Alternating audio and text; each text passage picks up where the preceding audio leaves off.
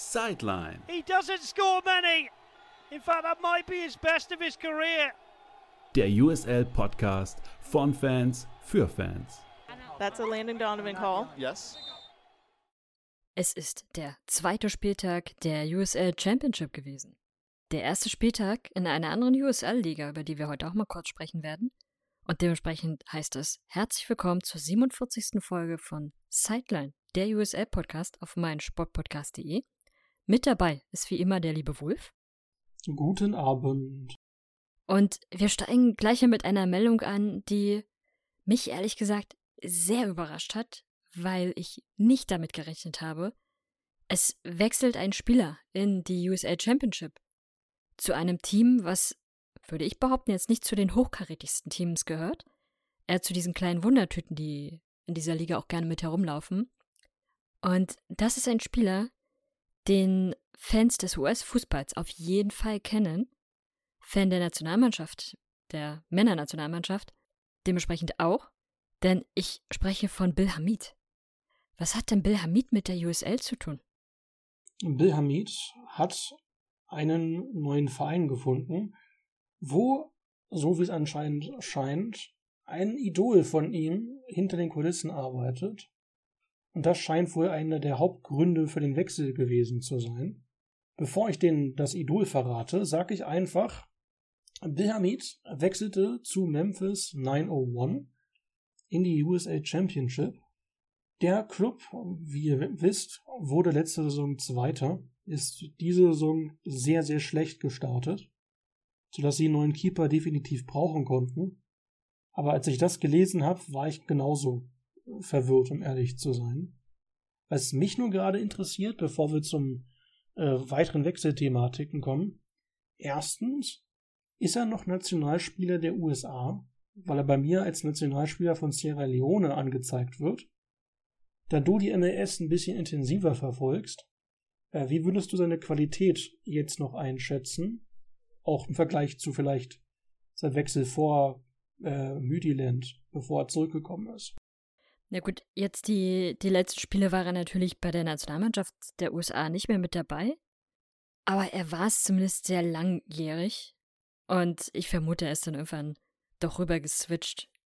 Obwohl ich gar nicht weiß, ob er überhaupt jemals für Sierra Leone gespielt hat. Angeblich ist er, angeblich ist er jetzt aktueller Nationalspieler, aber laut Transfermarkt noch null, null Länderspiele seitdem. Weil an sich diese Wechsel ja eigentlich auch nicht die leichtesten sind. Für die USA hat er zuletzt 2020 gespielt. Da im Dezember. Also so lange weg ist das noch gar nicht. Und an sich, Bill Hamid war, bevor er die MLS verlassen hatte, in meinen Augen immer einer der besten MLS-Torhüter. Leider immer für ein Team, was ich nicht leiden kann. Was dann natürlich auch mal blöd ist, wenn da auch noch ein guter Torhüter mit im Tor steht. Er hat nämlich sehr, sehr lange für DC United gespielt und hat da immer wieder seine Qualitäten auch mit bewiesen. Kommt tatsächlich auch aus der Akademie von DC United, also hat eine sehr lange Verbindung mit ihnen. Und ja, ist dann zwischenzeitlich halt mal ein bisschen nach Europa gewechselt, kam dann aber auch wieder zurück. Also es war auf Leihbasis. Und äh, ja, jetzt zuletzt gab es dann gar keinen Vertrag mehr. Also das war auch irgendwie, weiß ich nicht, habe ich nicht ganz verstanden, was DC United da gemacht hat. Aber offensichtlich wollte man da jetzt auf einen Jüngeren setzen, wobei er erst 32 ist, was für einen Torhüter in meinen Augen immer noch ein sehr gutes Alter ist. Und ich fand auch nicht, dass er an seiner Qualität verloren hätte. Von daher ist das für Memphis in meinen Augen eine sehr, sehr gute Verpflichtung. Gerade dessen, wir haben uns deshalb jetzt natürlich dann zusammen nochmal angesehen, wen sie da im Tor haben. Und die beiden Torhüter, die sie bisher haben, haben ja zuletzt auch nicht so überzeugt, also vor allem ihr aktueller Stammtorhüter. Von daher ist es natürlich für Memphis die notwendige Verpflichtung gewesen. Für Bill Hamid, das kannst du ja gleich noch erzählen, ist es dagegen ein Wechsel ohne großes Risiko. Ja, tatsächlich haben wir herausgefunden, weil wir nochmal nach einem Grund gucken wollten, warum er vielleicht in die USL gewechselt ist. Eine etwas kuriose Geschichte, denn für die Jüngeren unter euch, es gab ja mal so eine Sache namens AOL, eine quasi eine Internet-Mail-Geschichte, und er hatte anscheinend damals eine Art Lobeshymne auf seine Fußballidole gemacht, auf die unter anderem sein äh, damaliger wahrscheinlich noch Nationaltorhüter Tim Howard das Thema war. Dieser ist jetzt seit ein paar Jahren selber raus aus dem aktiven Fußballgestehen und ist ja einer der Mitbegründer und auch Sportdirektor von Memphis. Und anscheinend scheint es daher die Verbindung gegeben zu haben, weil es quasi Idol und ehemaliger Fan betrifft. Und laut einem Journalisten der Washington Post, einem Sportjournalisten, gibt es eine Art Gentleman's Agreement. Das heißt, Bill Hamid spielt für Memphis.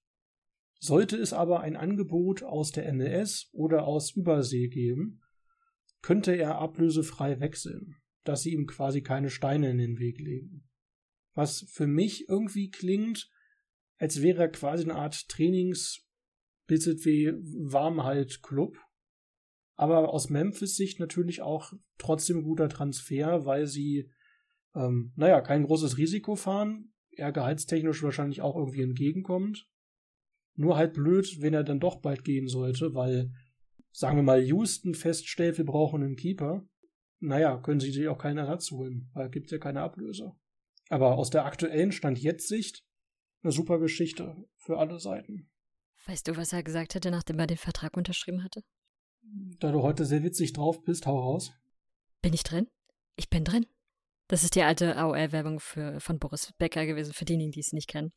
Also an sich verstehe ich aber, warum Memphis es macht. Sie sind gerade in einer gewissen Not. Sie haben da zwei Torhüter, der eine ist 24, der andere ist 22, die noch sehr, sehr viel lernen müssen und müssen natürlich sich da einen stabileren Torhüter holen.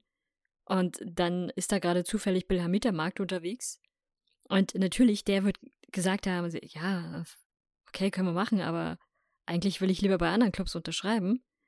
Und dann wird ihnen da nicht viel übrig geblieben sein, als zu, zu sagen, okay, du bleibst so lange bei uns, bis sich ein anderer Club bei dir meldet und du dort unterschreiben kannst. So haben sie zumindest erstmal kurzfristig ihr Problem gelöst. Wenn sie Glück haben, meldet sich kein anderer Club. Und dann bleibt er die Saison über bei ihnen oder vielleicht sogar länger. Und wenn, ja, wenn sie Pech haben, dann ist er halt im Laufe der Saison weg. Aber an sich, das Risiko müssen sie ja erstmal eingehen. Das Ding ist bei Memphis, dass die eigentlich nie wirklich einen Stammkeeper hatten, der längere Zeit da war. Die hatten anfangs ein paar Keeper, die dann recht schnell weg gewesen sind. Die hatten dann kurzzeitig Tim Howard, der nochmal ein Comeback versucht hat, was leider überhaupt nicht gut gelaufen ist. Und letzte Saison hatten sie dann sich Trey Muse ausgeliehen, der von Ludon ausgeliehen war. Und da natürlich da dann die Leihe ausgelaufen ist und der quasi mit erfahrenste Keeper über Spielertrainer in der Next Pro geworden ist, hatten sie jetzt so ein bisschen das Restebuffet, was noch übrig geblieben ist. Auch wenn ich mich frage, warum sie sich sonst noch keinen geholt haben. Keinen erfahrenen, weil dass die Transfers gewesen sind, ist schon eine Weile her. Aber gut, ich gönn's dem Club, wenn Bill Hamid an seine Leistung von DC anknüpfen kann. Wird's eine spannende Geschichte. Allerdings sehe ich halt das Problem nur als aufgeschoben, den aufgehobenen. Würde halt jetzt, also, wir können ja schlecht wünschen, dass er nicht gut genug ist, damit er bei Memphis bleibt, weil wenn er nicht gut genug ist, dann, naja, hat der Club auch nicht viel davon. Und äh, ja, ich bin deswegen ein bisschen zwiegespalten. Solange er da ist und gute Leistungen liefern kann, freuen wir uns alle, aber hoffen wir mal, dass er trotzdem noch ein bisschen bleibt. Für Memphis hat es aber einen Vorteil. Sie haben ein bisschen mehr Zeit, sich noch einem, nach einem weiteren Torhüter umzusehen. Und vielleicht haben sie bis dahin ja Glück, dass sie noch jemand anderes finden, der dann im Worst Case Bill Hamida setzen kann. Das stimmt. Für die Statistik-Freaks unter euch, für DC United hat er 297 Spiele absolviert und davon 89 ohne Gegentor. Das so für die Statistik-Freaks unter euch. Und ich bin gespannt, ob er vor allem schon quasi am Wochenende einsatzfähig ist, auch was quasi die Ligengenehmigung äh, angeht und natürlich auch auf dann auf seine Leistung. Weil Memphis, naja, zwei Spiele, zwei Pleiten, da ist dringend Handlungsbedarf. Okay, dann haben wir auf jeden Fall den prominentesten Wechsel, glaube ich, in dieser Saison schon mal besprochen und können mal einen Blick in die Spiele werfen. Das war ja zumindest ein teilweise torreicher als letzte Woche, aber auch nicht so sehr viel torreicher. Wir fangen aber mal mit der torreichsten Partie an. Nicht so schlimm war wie die in der letzten Woche, weil die in der letzten Woche bestand ja nur daraus, dass da quasi zwei Teams auf dem Platz standen, die keine wissende Verteidigung hatten. Das war jetzt in dieser Partie nicht der Fall gewesen, sondern das waren interessante und auch schönere Tore und an sich eine ganz ordentliche Partie, würde ich sagen. Gehen wir nämlich mal in die Partie von Birmingham, die zu Hause gespielt haben und Tulsa empfangen haben. Was war denn dein Eindruck von dieser Partie? Außer dem, was ich gerade schon gesagt habe. Tatsächlich, dass sie sehr unterhaltsam gewesen ist. Also ich hatte gehofft, dass ich sie gucken kann, weil es zeitweise ein bisschen, so sah es zumindest aus, Probleme mit meiner Tätigkeit äh, in den Pressekonferenzen von RGV gab. Und dass ich sie dann gucken konnte, war sehr gut. Und ich bin ehrlich gesagt auch belohnt worden am Ende. Weil alles war, wie man es haben könnte. Es war das letzte Spiel des Co-Trainers von Birmingham, der seit Gründung da ist und jetzt neuer Trainer des kommenden USL-Teams aus ähm, Rhode Island wird. Es war quasi die Rückkehr von wichtigen Spielern wie Nico Brett, der jetzt den Club wieder bekommen hat. Und dann unter dieser schönen Kulisse. Also von vorne bis hinten, glaube ich, für alle perfekt. Außer vielleicht für Tulsa. Ja. Ja, vielleicht auch für, für einen anderen Spieler auch nicht so. Schauen wir mal. Die Partie hat ja schon sehr früh mit einem Tor angefangen. Willst du mal ein bisschen beschreiben, wie die Partie so in der ersten Halbzeit war? Ja, tatsächlich. Ein Spieler bei Birmingham, den ich schon sehr, sehr, sehr lange auf dem Zettel habe, der heißt Tyler Pescher. Der war bei Indie 11 extrem gut, hat sich dann in der MLS versucht und nicht wirklich überzeugen können, kam jetzt zurück zu Birmingham und da waren alle gespannt, ob er quasi an seine alten USL-Leistung anknüpfen kann. Und um die Frage gleich vorwegzunehmen, zumindest in diesem Spiel 100 Pro. In der vierten Minute gab es eigentlich die hauptrelevanteste Szene in, den, in der Halbzeit. Tyler Pescher hat den Ball läuft am linken, können wir sagen, Strafraumrand entlang, ist noch ein bisschen außerhalb des Strafraums. Der Keeper sieht das, kommt raus, will quasi den Winkel verkürzen und den Ball vom, vom Spieler kriegen. Der sieht das natürlich, umkurvt den Keeper und schießt dann aus sehr spitzen Winkel den Ball unten rein. Und da haben jetzt viele diskutiert, ob es ein klarer Torwartfehler ist oder einfach nur gut gemacht. Bin da ein bisschen unsicher, aber glaube auch, da hätte der Keeper nicht zwingend rausgehen müssen. Aber es war schön gemacht. Also Tyler Pescher läuft raus, äh, nimmt den doch recht offensichtlich rauskommenden Keeper so ein bisschen den, den Wind aus dem Segel und kann dann bequem ins Tor einschießen. Was man ihm da aber auch lassen muss, er hat auf jeden Fall den Mut da vor dem Keeper so eiskalt sozusagen zu bleiben. Er macht das, was er als Stürmer auch machen soll. Aber er macht es halt gut. Von daher war es ein sehr ordentliches Tor. In der zweiten Halbzeit geht es recht bald mit einem weiteren Tor weiter, nämlich in der 49. Minute. Da ist es allerdings ein Tor für Tulsa. Und da musste ich sagen, das Tor als solches finde ich da gar nicht so gut, weil was vor allem auffällt, ist, dass die Verteidigung von Birmingham so ein bisschen leer dasteht. Also im Prinzip machen sie gar nichts. Und es stehen relativ viele Verteidiger im Strafraum, während er selbst noch außerhalb, ich überlege gerade, ob er außerhalb war oder zumindest an der Grenze und dementsprechend noch gar nicht so nahe dran war. Und trotzdem kann er mit einem recht entspannten Schuss, gar nicht mal so doll, den Ball unten rechts dann einnetzen und dann steht es plötzlich 1 zu 1. Der Torschütze ist Rodrigo da Costa. Ihm kann man keinen Vorwurf machen, aber ich glaube, bei einem anderen Team in einer anderen Situation oder in einem anderen Mindset hätte das nicht funktioniert, weil der Schuss jetzt so wirklich nicht besonders stark war. Und da haben gefühlt in der Sekunde alle so ein bisschen geschlafen. Da gehe ich tatsächlich ganz mit. Was ich auch kurios finde, da ich auch mit den, den Tulsa-Podcast tatsächlich höre, dass die anscheinend derzeit Probleme mit der Defensive haben, dass da einige verletzt sind und dann stellenweise ähm, Innenverteidiger als Außenverteidiger und andersrum aushelfen müssen. Das soll natürlich die Chance nicht quasi äh, besser reden, weil egal welcher Verteidiger, sie hätten es besser machen müssen. Aber irgendwie kurios, dass da sich sogar keiner zurechtgefühlt hat und sie vielleicht irgendwie dachten, der andere muss es machen. Danach gibt es dann drei Minuten später nur eine weitere Szene von Tulsa, wo man dann sagen muss, die war gut gemacht. Da würde ich noch nicht mal der Verteidigung von Birmingham groß Ärger zusprechen, sondern das war einfach ein bisschen mutig und mal ein bisschen, ich versuche es, was dann eben erfolgreich war. Derjenige, der es macht, ist äh, Marcus Epps, der einfach von der linken Strafraumgrenze aus oben rechts den Ball mal einnetzt. Ist ein sehr schönes Tor gefunden, äh, geworden, fand ich. Aber wie gesagt, da will ich weder der Verteidigung noch dem Torhüter groß was nachsagen. Er saß einfach so, wie er sitzen soll. Kann ich nicht so anfügen. Ein echt schönes Tor und für viele, ja, bis dato das schönste Tor der Partie. Aber es gibt ja noch eine andere Situation, wo es auch ein schönes Tor gab.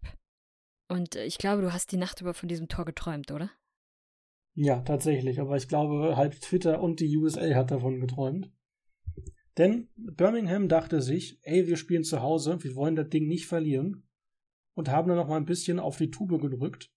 In der 83. Minute, also schon knapp 30 Minuten nach dem 1 zu 2 aus deren Sicht, hat eine Szene sich ereignet, die man so recht selten sieht. Der Ball kommt in die Hälfte von Tulsa, ist noch recht in der Nähe des Anstoßpunktes. Es gibt ein kurzes Passspiel von Nico Brett auf Tyler Pescher, der dann einen wundervollen Sololauf durch fast die komplette Hälfte hinlegt.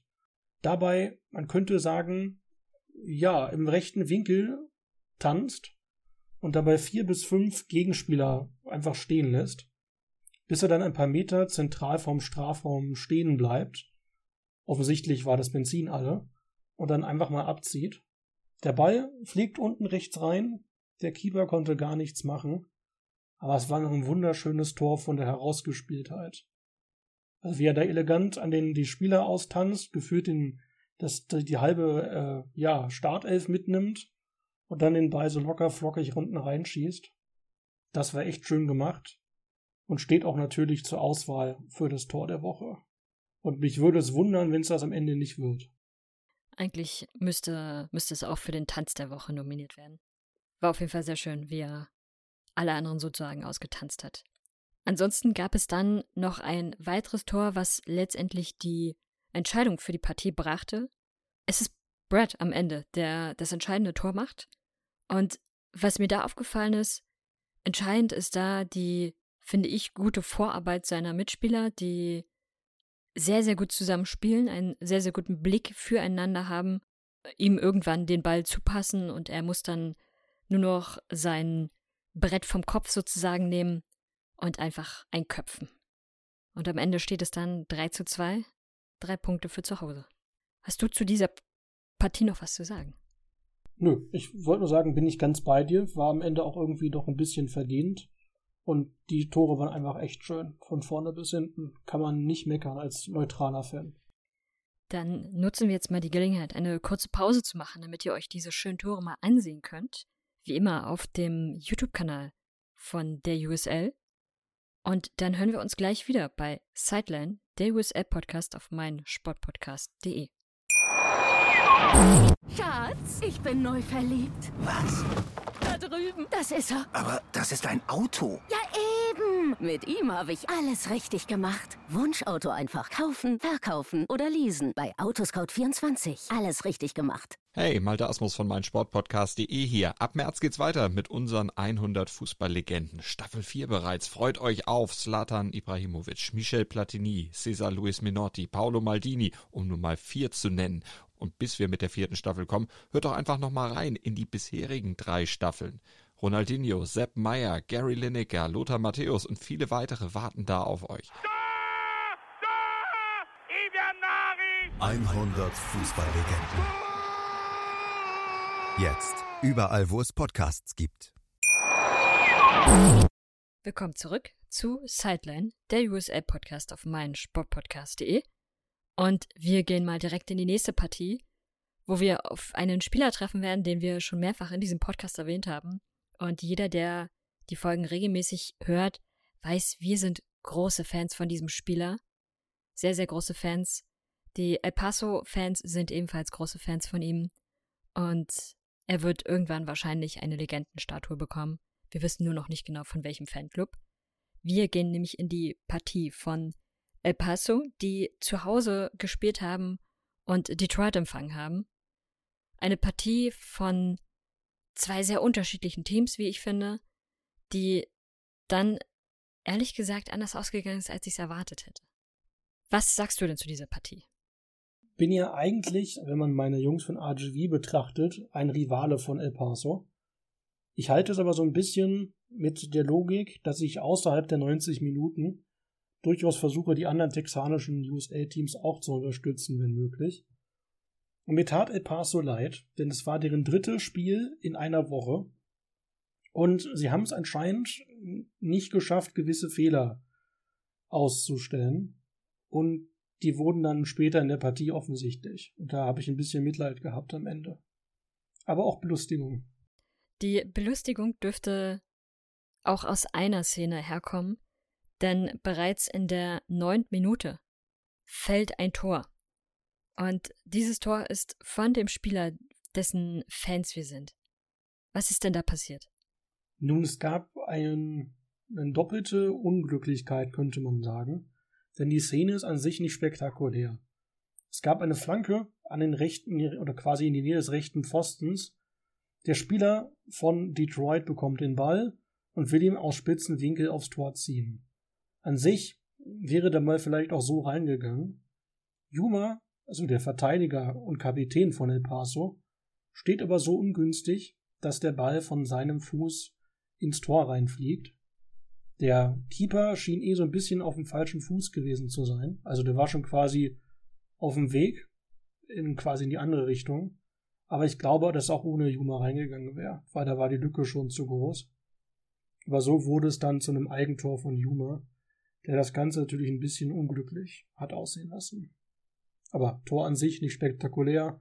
Flanke an rechten Pfosten, Schuss aus spitzen Winkel. Und ein Juma stand im Weg. Ich weiß gar nicht, ob der Ball wirklich ins Tor gegangen wäre. Ich hatte eher den Eindruck, dass er den doch sehr deutlich abgefälscht hat. Und der wahrscheinlich, hätte er das nicht gemacht, nie in, ins Tor gegangen wäre. Auf jeden Fall ist es sehr witzig, dass es mal wieder Juma war, der aufgefallen ist, der nicht unbedingt im positiven Sinne aufgefallen ist, weil, naja, Hört euch die anderen Folgen an, dann wisst ihr, weshalb er meistens auffällt. Und dann ist es irgendwie, ja, man kann schon ein bisschen grinsen darüber, was ihm da so passiert ist. Wie ging es dann weiter? Dann hat sich El Paso tatsächlich gedacht, dass sie das nicht so gerne verlieren würden, das Spiel. Immerhin das dritte Spiel zu Hause innerhalb von einer Woche. Und dann gab es eine Szene, die ich erst beim zweiten Hingucken richtig verstanden habe. Denn die Szene an sich ist typischer Standardfußball. Es gab eine Flanke, es gab einen schönen Kopfball und das 1-1 für El Paso durch Dennis äh, einem ukrainischen Spieler. Erst bei der äh, anderen Kameraperspektive wurde klar, wie das Tor zustande gekommen ist. Nämlich an der rechten Strafraumseite steht ein El Paso-Spieler und will die Flanke machen, schießt und durch den Abpraller von einem Detroit-Spieler kriegt der Ball erst so eine Bogenlampe, wodurch er sich recht langsam in den Strafraum senkt und eben dem äh, Stürmer von El Paso genügend Zeit gibt, einzulaufen und den Kopfball reinzumachen. Sonst wäre der wahrscheinlich zu schnell gewesen, der Ball. Ansonsten, ja, die, die Situationen, die danach kommen, sind dann so ein bisschen unglücklich gelaufen für El Paso, aber zeigen auch so ein bisschen, wie zurzeit ihre, ihre Spielweise als solches ist. Ein, ein Beispiel ist in der 60. Minute war es, glaube ich. Matthews bekommt nach einem ja, Fehlpass den Ball. Und was da äh, wieder interessant ist, dass, dass im, im Strafraum, oder nicht im Strafraum, dass der war das dein Fehlpass? Ich bin mir gar nicht mehr so sicher. Auf jeden Fall ähm, ganz klassischer Ballverlust einfach. Und sein Gegenspieler von El Paso bleibt einfach auf dem Boden liegen. Nach dem Motto, ja, den, den, äh, das Foul hole ich mir. Was er dann halt nicht beachtet ist, er kriegt dieses Foul nicht zugesprochen, sondern das Spiel läuft weiter. Und dann machen sie es natürlich ganz schnell. Und kurz darauf ist dann, oder wenige Sekunden später, ist der Ball dann im Tor. Das ist bin kein Fan davon, dass man sich gerne mal fallen lässt durch vermeintliche Rempeleien. Das sah zumindest in Aufnahmen jetzt nicht so aus, als wenn das ein, ein wirkliches Foul gewesen wäre, sondern da gab es eine Körperberührung, ja, aber nichts Gravierendes, dass man da unbedingt liegen muss. Und dann am Ende dafür sorgt, dass die eigene Mannschaft dann in Unterzahl sich die, diese Situation aussetzen muss, ist halt, ja, ein bisschen gerechte Strafe dann, zumindest für ihn. Tatsächlich, bin ich bei diesem Tor so ein bisschen mitleidig gewesen. Oder wir mussten beide ja äh, tatsächlich lachen am Ende über diese Szene. Soll ich kurz ein bisschen dahinter erklären, wie, wieso ich da ein bisschen mitleidig gewesen bin? Im Prinzip ist jetzt mir aufgefallen, dass diese Art des Passierens bei allen Spielen passiert ist. Gegen Sacramento und gegen davor Colorado ist beim entscheidenden Pass oder bei der entscheidenden Flanke in den Strafraum immer entweder die komplette oder die halbe Abwehrreihe hingefallen. Und das war hier in dieser Szene auch wieder so. Als der Schuss kommt, der dann zum äh, 2-1 für Detroit führt, fallen dann auch zwei Spieler magischerweise erstmal um. Kann jetzt nicht mehr an Zufall glauben. Als es im zweiten Spiel passiert ist, dachte ich, okay, unglücklich passiert halt nochmal. Aber jetzt beim dritten Mal wieder so eine Szene lässt mich schon irgendwie an Taktik glauben. Nur frage ich mich, was der, der Hintergrund dazu sein könnte. Ich habe da eine Theorie zu. Also, weil ich meine, ist ja, also wäre es irgendwie eine Art faul-ähnliche Szene und könnte man sagen, okay, die wollen versuchen, das als Stürmerfoul zu werten. Dann machst du es als Einspieler, wenn ne, irgendwie nach einem Foul aussieht, aber nicht der daneben steht. Oder nicht stellen, was ist drei bis vier. Ich verstehe es nicht. Zumal sie ja, also sie rutschen ja deutlich erkennbar dort hinein. Was aber interessant ist und woran ich als erstes denken musste, und das ist jetzt meine Theorie, ich glaube, es gibt in Detroit eine sehr erfolgreiche Synchronschwimmmannschaft und ich habe die Vermutung, dass es gewisse Überschneidungen mit beiden Teams gibt und dass die Spieler von Detroit eventuell auch beim Schwimmen mit aktiv sind, weil so perfekt synchron, wie sie da beide fallen, das also muss man wirklich anerkennen. Das ist eine hervorragende Leistung und ich glaube, dass sie da sehr sehr viel Zeit im Training für investieren, dass das so gut abgestimmt funktioniert. Von mir gibt es da definitiv eine 8,7 für. Wir, wir reden eigentlich halt über El Paso, nicht über Detroit, aber vielleicht haben sich ja die El Paso-Spieler was von Detroiter Tänzern abgeguckt. Aber ja, es sah sehr kurios aus und ich kann euch nur empfehlen, guckt euch das Highlight zum Beispiel von El Paso gegen Sacramento oder gegen die Switchbacks an, weil dann wisst ihr, was ich meine. Das ist echt jetzt dreimal in drei Spielen bei drei Gegentoren passiert. Ich, äh, sehr kurios. Also, wenn es eine Taktik hinter gibt, und ich bin sehr taktikinteressiert, dann bitte erklärt's mir. Denn sonst einfach nur sehr komisch. Ansonsten gab es ja noch ein Tor, oder? Ja, tatsächlich, das 3-1. Das war dann in der 78. Minute. War eigentlich jetzt, finde ich, nicht so krass gemacht. Also es gab eine, quasi einen Rückpass auf den Spieler, der zwei, drei Meter vom Elfmeterpunkt entfernt war und der haut den Ball einfach unten links rein. Das war jetzt schön gemacht, aber es war jetzt wie nichts, was man nicht sonst jedes Wochenende sehen könnte. Was mir noch aufgefallen ist, zwecks Statistiken, äh, dass es zwar sonst recht ausgeglichen gewesen ist, aber die Zweikampfquote ist gruselig. Und ich habe es mir extra aufgeschrieben.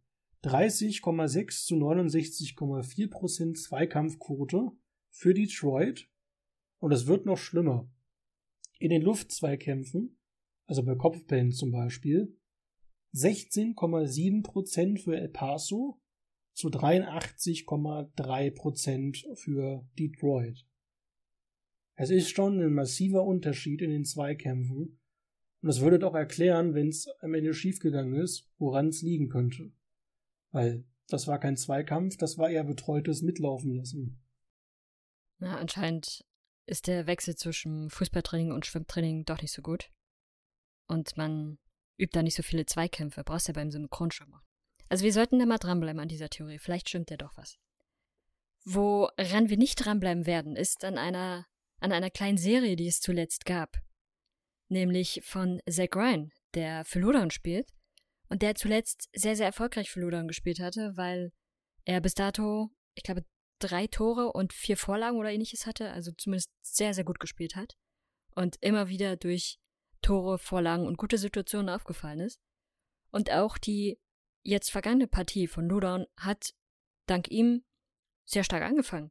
Sie haben gegen San Antonio gespielt, also einem wirklich starken Team, und sind durch sein Tor in der 35. Minute in Führung gegangen. War jetzt kein super krasses Tor, aber er hat wieder getroffen. Kleine Witzbemerkung nebenbei noch. In der 53. Minute ist mir ein Spieler bei Ludon aufgefallen, der mir bis dato noch gar nicht aufgefallen war. Und der ist mir anhand seines Namens aufgefallen, weil Fans der Serie Charmed, die in den 90ern, Anfang der 2000er im TV zu sehen war, kennen diesen Namen. Und dieser Name ist dort, ja, der Teufel, nämlich Cole Turner. Und äh, Cole Turner hat gelb gesehen. Nichts Tragisches, aber interessant, dass der Teufel quasi bei Ludon spielt.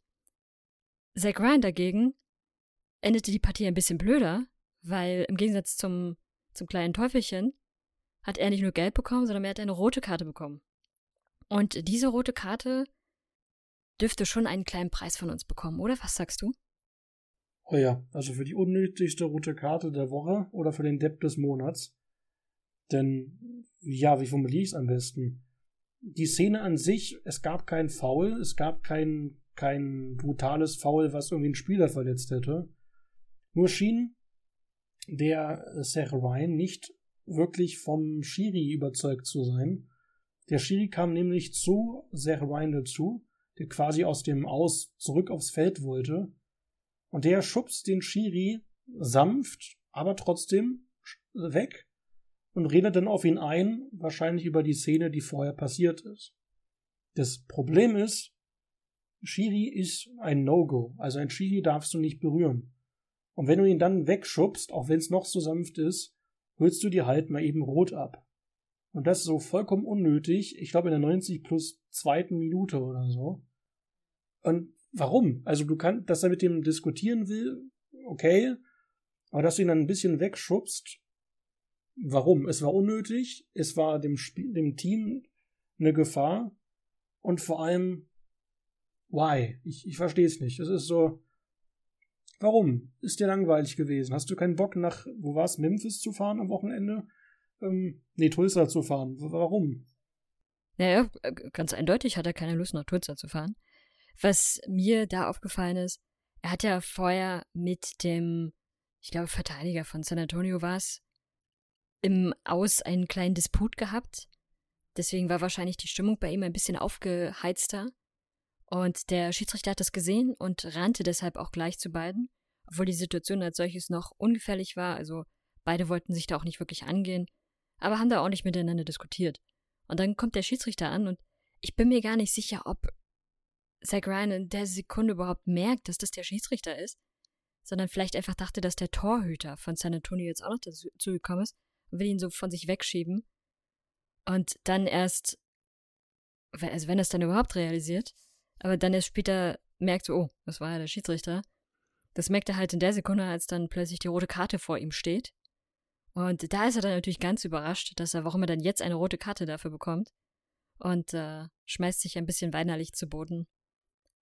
Er kann ja jetzt in der nächsten Partie darüber nachdenken, warum er nicht mitspielen darf. Ja, aber wie gesagt, eine völlig unnötige und auch völlig sinnlose rote Karte. Und da er so aktuell gerade der beste Stürmer von Ludon war und wenn ich mich nicht irre, in den ersten zwei Spielen zwei Tore und eine Vorlage gemacht hat, ist das ein massiver Verlust für Ludon im nächsten Spiel. Und nachvollziehen kann ich es auch nicht so. Also, dann bist du ein bisschen emotionaler, dann laberst du mal wegen auf den Schiri ein, aber du schubst ihn noch nicht weg, auch wenn es noch so sanft ist. Da, ja, keine Ahnung. Unnötig. Auch wenn ich es, wie gesagt, nicht mal als böse sehe, sondern nur aus dem Effekt heraus, ich wollte ihn kurz ein bisschen Platz machen, damit er vorbeigehen kann. Aber unnötig bleibt unnötig. Was auch unnötig ist, ist die Frage, warum Phoenix einen Torhüter, den sie haben und der gut ist, nicht einsetzt. Was ist denn da bei Phoenix? Wie wir vor ein paar Folgen berichtet haben, hat Phoenix Rising den Deutschen Patrick Rakowski verpflichtet, der vorher bei Orange County spielte und da den Vertrag auslaufen ließ. Einer der Gründe, warum der zu Phoenix wollte, ist, dass seine Frau aus Arizona kommt, wo Phoenix nun mal liegt, und dass er auch viele Freunde und Verwandte dort hat. Oder quasi angeheiratete und Freunde da hat. Arakowski war einer der besten Keeper in der Titelsaison und ich fand einer der besseren immer noch in der letzten Saison. Und das soll was heißen, wenn Orange County das schlechteste Team war. Und wenn du mit so einem Hintergrund den Keeper holst, der unbedingt dahin wollte, weil er sich für den Club und für die Gegend aufreißt, dann holst du doch keinen Leihkeeper, den du ihm dann als Nummer eins vor die Nase setzt, der meiner Meinung nach bei seinen vorherigen Leihstationen jetzt nur selten überzeugt hat. Und in dem Spiel, naja, erzähl du Anno. In dem Spiel hat er keine gute Leistung abgegeben. Und das ist so ein bisschen die Problematik, die uns aber auch in der letzten Partie irgendwie schon aufgefallen ist. Das wirkt nicht so, wie es wirken muss und vor allem nicht, wenn man bedenkt, dass da, dass da wirklich ein erfahrener und guter Torhüter mit auf der Bank sitzt. Wir, wir fangen mal mit dem ersten Tor an, weil das, finde ich, die, so ein bisschen die Leistung ganz gut darstellt. In der 44. Minute bekommt äh, Conway einen, oder aufgrund eines Fehlpasses, bekommt Conway irgendwann den Ball zugespielt. Und an sich ist die Situation trotzdem ziemlich ungefährlich. Äh, Rocco Rigonovo könnte easy diesen Ball noch halten. Er geht aber sehr langsam zu Boden. Und obwohl der Ball auch nicht besonders schnell ist, geht der Ball trotzdem rein. Das Ganze ist aber, finde ich, auf jeden Fall noch haltbar gewesen und war, ja, zeigte so ein bisschen, wie er auch schon in der letzten Partie gehalten hatte, nämlich nicht so überzeugend. Und in der 72. Minute, anhand des Torjubels könnte man erraten, wie die Person mit Vornamen heißt. Weiß ich nicht, geht's, ich glaube, das erste Tor war schon unten rechts und das zweite Tor war auch wieder unten rechts. Also unten rechts scheint auf jeden Fall seine Schwäche zu sein, weil auch da nicht großartig gefährdet. Ich glaube, von kurz außerhalb des Strafraums oder kurz an der Strafraumgrenze zieht, äh, zieht er ab in dem Fall, der Mensch heißt äh, Ronaldo. Wie spricht man den Nachnamen aus? Ähm, ja, zieht einfach aufs Tor und unten rechts. Also auch wieder haltbar gewesen in meinen Augen, aber auch da keine wirkliche Torwartleistung. Klar, auch die Verteidiger sehen nicht besonders gut aus. Trotzdem, ich glaube, ein Rakowski wäre da schon durchaus in der Lage gewesen, noch ein bisschen mehr rauszuholen als diese zwei sehr unnötigen Gegentore. Und am Ende, ja, das, äh, das dritte Tor, was fällt, ist so ein bisschen die Krönung des Ganzen, weil er lässt sich in dem Fall, also Novo lässt sich in dem Fall einfach mal tunneln. Und dann ist der Ball drin, ursprünglich geschossen aus einem relativ spitzen Winkel. Und dadurch, dass er sich tunneln lässt, geht der Ball dann trotzdem noch mit ins Tor. Klar, das passiert jedem Torhüter, ohne Frage. Aber waren so drei Tore, die bei einem anderen Torhüter vielleicht nicht gefallen wären. Und an sich, ja, Phoenix nicht unbedingt mit der besten Leistung, aber an sich eigentlich eine Partie, wo man sagen könnte, die hätte auch, die hätte nicht so hoch ausfallen müssen. Wir reden über Rocco Rios Novo, einen 20-jährigen Argentinier, der von 2021 bis 2022 von Lanús an Atlanta United verliehen war unter anderem auch an die zweite Mannschaft und der jetzt von Lanús aus der argentinischen Liga an Phoenix eben verliehen worden ist. Bei Atlanta hat er in 40 Spielen, kombiniert aus 1 und 2, nur vier Tore, nur vier Spiele ohne Gegentor hinbekommen und 73 Gegentore kassiert. Und ja, jetzt kommen wir noch die von Phoenix obendrauf. In meiner Meinung, und ich versuche das wirklich immer neutral so wie möglich bei Keepern zu sehen, hatte er auch wenig überzeugende Spiele für Atlanta gehabt. Das Spiel zeigt halt auch wieder, warum ich ihn da kritisch gesehen habe, als sie ihn geholt haben. Und ich verstehe es halt auch nicht. Du holst dir so einen erfahrenen Keeper wie Rakowski, der unbedingt zu diesem Club wollte, einfach auch aus familiären und grundsätzlichen Dingen, und holst dir dann einen Leihkeeper, der nicht bleiben wird, und setzt ihn als Nummer eins ins Tor. Also wenn es da jetzt nicht irgendwie massives Torwart-Trainingsproblem mit Rakowski gegeben hat oder dass der irgendwie keinen Bock hat oder irgendwas anderes macht, verstehe ich es aus sportlicher Sicht definitiv nicht. Und ich glaube auch aktuell nicht wirklich, dass es, wenn das so weitergeht, Phoenix gefallen wird. Denn die haben einen ganz anderen Anspruch, als zwei Spieler in Folge nicht zu gewinnen. Und das gegen Charleston. Und gut, San Diego ist schon ein bisschen besser, aber trotzdem nicht. Schatz, ich bin neu verliebt. Was? Da drüben. Das ist er. Aber das ist ein Auto. Ja, eben. Mit ihm habe ich alles richtig gemacht. Wunschauto einfach kaufen, verkaufen oder leasen. Bei Autoscout24. Alles richtig gemacht. Wollen wir dann noch kurz in eine Partie aus der League One gehen? Können wir gern machen. Denn in dieser Woche oder quasi am letzten Wochenende startete die dritte Liga, die USA League One, in die neue Saison. Man muss sagen, ergebnistechnisch war da jetzt wenig Hochkarätiges dabei. Aber die Partie, über die wir reden, ist deswegen interessant, weil die einzigen beiden neuen Teams gleich mal gegeneinander gespielt haben. Und zwar spielte One Knoxville, oder kurz One Knox, aus Tennessee gegen Lexington äh, Sports Club, Lexington SC aus Kentucky. Und wie lief denn das Spiel? Das Spiel lief. Es gab zumindest ein paar Tore, das muss man sagen, und es gab auch eine interessante Karte, bei der wahrscheinlich noch das FBI ermitteln muss, was genau da passiert ist, weil wir wissen es zumindest nicht.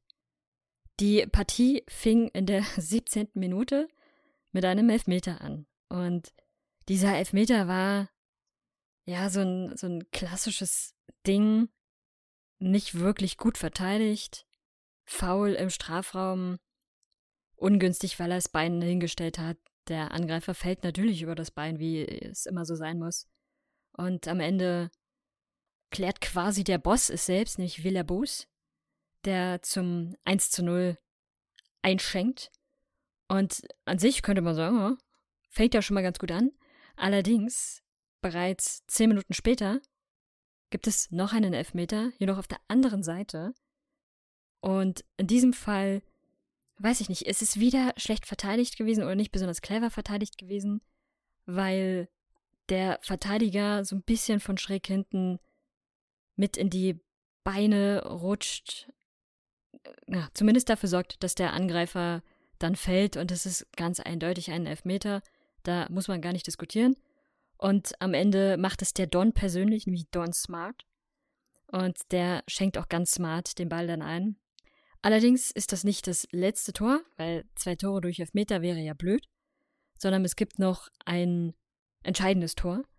Und das ist, ich weiß gar nicht, wie man das am besten beschreibt, aber äh, Jack Keegan ist derjenige, der von einer mit ein bisschen Glück profitiert, weil er ist derjenige, der den Ball abstaubt im Strafraum. Der Torhüter hat ja den Ball erstmal abgewehrt. Er fliegt natürlich wieder zurück in den Strafraum. Dort steht Keegan in der Nähe und angelt sich natürlich den Ball und ist einfach vor dem Verteidiger dran und kann ihn dann nochmal einschieben. Der, der eine Verteidiger regt sich dabei offensichtlich über den anderen Verteidiger auf, geht aber selbst auch nicht mit zum Ball da ist bei Lexington auf jeden Fall noch ein bisschen mehr Potenzial nach oben. Und was dann noch interessant ist, ist, was später noch passiert bei Lexington, weil in der 70. Minute gibt es eine Szene mit Smart, wo er leider nicht so smart war. Und das ist die Szene, die ich am Anfang schon erwähnt habe, weil wir wissen nicht, was passiert ist. Es gibt einen Freistoß kurz hinter der Mittellinie für Knoxville und der Schiedsrichter pfeift, gibt den Ball frei und ganz plötzlich zeigen alle Spieler von Knoxville und rennen auch alle Spieler von Knoxville Richtung Strafraum zu einer Seite, die man durch die Kamera nicht sehen konnte. Und die Kamera schwenkt dann auch dorthin und man sieht einen ihrer Spieler auf dem Boden liegen, der sich das Gesicht hält. Und alle rennen sofort zu Smart. Auch der Schiedsrichter rennt dann hin und es gibt natürlich eine große Rudelbildung. Wir wissen nicht, was passiert ist. Wir gehen davon aus, dass er ihm wahrscheinlich ins Gesicht geschlagen hat oder diese üblichen Messelchen halt sind, die beim, beim Freistoß gerne gemacht werden und dann irgendeine Hand oder ähnliches im Gesicht gelandet sein wird. Rote Karte gab es dann Violent Contact und Wir werden mal, also offiziell gab es, glaube ich, noch gar keine Meldung dazu, was jetzt tatsächlich der Grund war und auch wie lange er gesperrt ist. Auf jeden Fall musste er dann vom Platz gehen. Es gab aber keine weiteren großen Szenen, würde ich sagen, die man erwähnen könnte. Nö, tatsächlich nicht. Es gab noch eine Szene kurz vor Schluss in der Nachspielzeit, was an sich auch klassisch war. Also es gab noch mal eine letzte Ecke. Der Keeper des unterlegenen Teams aus Knoxville kommt noch mit nach vorne, versucht eben noch einen Kopfball mit reinzukriegen. Der Ball geht zum Keeper und die müssen dann versuchen, dass da die Jungs von Knoxville nicht noch dazwischen gehen und den Ball irgendwie hinter das Tor reingeschoben äh, bekommen. Und das war es im Grundsätzlichen auch schon. Also die Partie endet 2-1, war damit auch das torreichste Spiel in der USA League One am Wochenende. Und damit gewinnt Knoxville ihr erstes Spiel der Clubgeschichte mit 2-1 und Lexington verliert ihr erstes Clubspiel der Clubgeschichte mit 1 2. Oh, Smart hat damit sogar auch den, das erste Tor der Clubgeschichte und die erste rote Karte der Clubgeschichte. Muss man auch erstmal machen. Ansonsten hat Tormenta noch ein äh, 1 zu 0 geholt, die ja der aktuelle Meister sind. Und zwischen Charlotte Independence und den äh, Crickers aus Richmond gab es ein 0-0. War also diese Woche in der League One jetzt kein Schützenfest dabei. So ist es. Aber umso mehr können wir gespannt sein auf die nächste Woche mit weiteren Spielen aus der Championship und aus der League One. Bevor wir euch in das neue Wochenende entlassen, habe ich, Wolf, noch einen kleinen Nachtrag zu machen. Die liebe Anne ist nämlich schon weg, da sie gerade zu einem anderen Podcast muss. Und daher möchte ich alleine euch noch kurz auf das neue Wochenende vorbereiten, was die kommenden Spiele der USA Championship und der USA League One angeht. Denn am Wochenende finden ein paar Spiele auch für Deutsche aus guter Zeit oder in guter Zeit statt. Um 7 Uhr abends deutscher Zeit am Samstag gibt es die Partie zwischen Hartford und Birmingham. Das wird wahrscheinlich kein fußballerischer Leckerbissen, dürfte aber trotzdem nette Tore geben. Um 8 Uhr abends deutscher Zeit, auch am Samstag, haben wir Louisville gegen El Paso das Top-Team aus dem Osten gegen ein ehemaliges Top-Team aus dem Westen. Und um 9 Uhr abends deutscher Zeit am Samstag haben wir Detroit gegen Indy 11. Das wird das Duell eines doch, ja, Traditionsteams aus der Amateurregion, Detroit, gegen das, gegen das USL All-Star Team von 2018 von Indy 11. Ich glaube auch, dass euch diese Partie sehr gefallen dürfte, denn Detroit hat ein sehr, nennen wir es mal, ursprüngliches Stadion. Wer also mit den heutigen relativ kalten Schüsseln nichts anfangen kann, sollte die Partie unbedingt live gucken, weil die Fans von Detroit sind echt großartig. In der Nacht auf Sonntag haben wir dann weitere Spiele, zum Beispiel, die ich empfehlen möchte. San Antonio gegen Colorado ist nicht nur das Finale der letztjährigen Western Conference Playoffs, sondern auch das Duell der Gegensätze von Top-Team gegen kriselndes Team. Und wir haben dann noch um 4 Uhr Sonntagmorgen das Kalifornien Derby zwischen Nordkalifornien, Sacramento, gegen Südkalifornien, San Diego. In der USL League One, in der dritten Liga, gibt es um 3 Uhr Sonntagmorgen das Duell der Vögel von Union Omaha, dem Meister von 2021, gegen Forward Madison. Das heißt Eule gegen Flamingo. Wie immer gilt, alle Spiele der USL laufen kostenlos auf YouTube. Wer also live den Fußball gucken möchte, kann sich das da ganz entspannt angucken. Oder ihr könnt auch die aufgezeichneten Streams angucken, wenn euch um die Zeit zum Beispiel lieber nach Schlafen zumute ist. Und es gibt für jedes Spiel ein Highlight-Video. Das heißt, wer keine Geduld für 90 Minuten Fußball hat, der kann das Ganze auch in vier Minuten abhandeln. Um noch ein bisschen Eigenwerbung einzustreuen. Wie ihr wisst, habe ich ja einen deutschen und einen englischen Podcast über RGV, das Team aus der USA Championship. Und ich werde höchstwahrscheinlich an diesem Wochenende eine Recap-Episode der Spieltage 1 bis 3 für RGV aufnehmen und veröffentlichen. Das heißt, wenn ihr auf ein bisschen taktischeren Tiefgang oder Teambezug steht, hört doch gerne mal rein bei El Gringo Let's Talk About RGV, meinem Solo-Podcast, den ich ganz alleine mache. Dort werde ich euch über die ersten drei Spiele vom RGV FC mitnehmen und euch auch natürlich meine Meinung, meine Analysen und ähnliches zukommen lassen. Wer Englisch versteht und nicht quasi alle paar Wochen warten möchte, der kriegt den Podcast auch jede Woche auf Englisch, da unter anderem auch mit Pressekonferenzen, die ich live besuche und euch dann mit Fragen und Antworten auch in den Folgen darlegen kann und auch natürlich die Spielerinterviews, die in Zukunft kommen werden. In der Hinsicht bleibt mir jetzt nicht mehr viel zu sagen, außer schaut euch gerne die USL an, findet ihr auf YouTube unter USL on YouTube, so heißt der Account. Wenn ihr Fragen, Wünsche, Themenwünsche oder Anregungen habt, schickt sie uns wie immer auf den bekannten Social Media Kanälen. Bewertet gerne die Folge auf den möglichen Plattformen wie Spotify. Und dann hören wir uns nächste Woche wieder. Dann gibt es die Analysen und kuriosen Berichte vom dritten Spieltag der USA Championship. Und ich wünsche euch ein schönes Wochenende und viel Spaß mit US-Fußball. Schatz, ich bin neu verliebt. Was?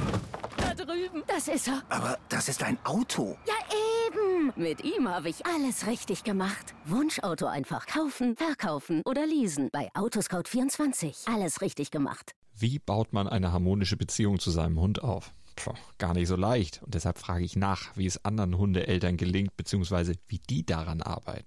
Bei Iswas Dog reden wir dann drüber. Alle 14 Tage neu mit mir, Malte Asmus und unserer Expertin für eine harmonische Mensch-Hund-Beziehung, Melanie Lippisch.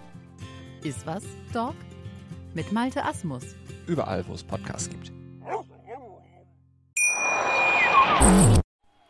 Sideline. He doesn't score many. In fact, that might be his best of his career. Der USL Podcast von Fans für Fans. That's a Landon Donovan call. Yes. Schatz, ich bin neu verliebt. Was? Da drüben. Das ist er. Aber das ist ein Auto. Ja, eben. Mit ihm habe ich alles richtig gemacht. Wunschauto einfach kaufen, verkaufen oder leasen. Bei Autoscout24. Alles richtig gemacht.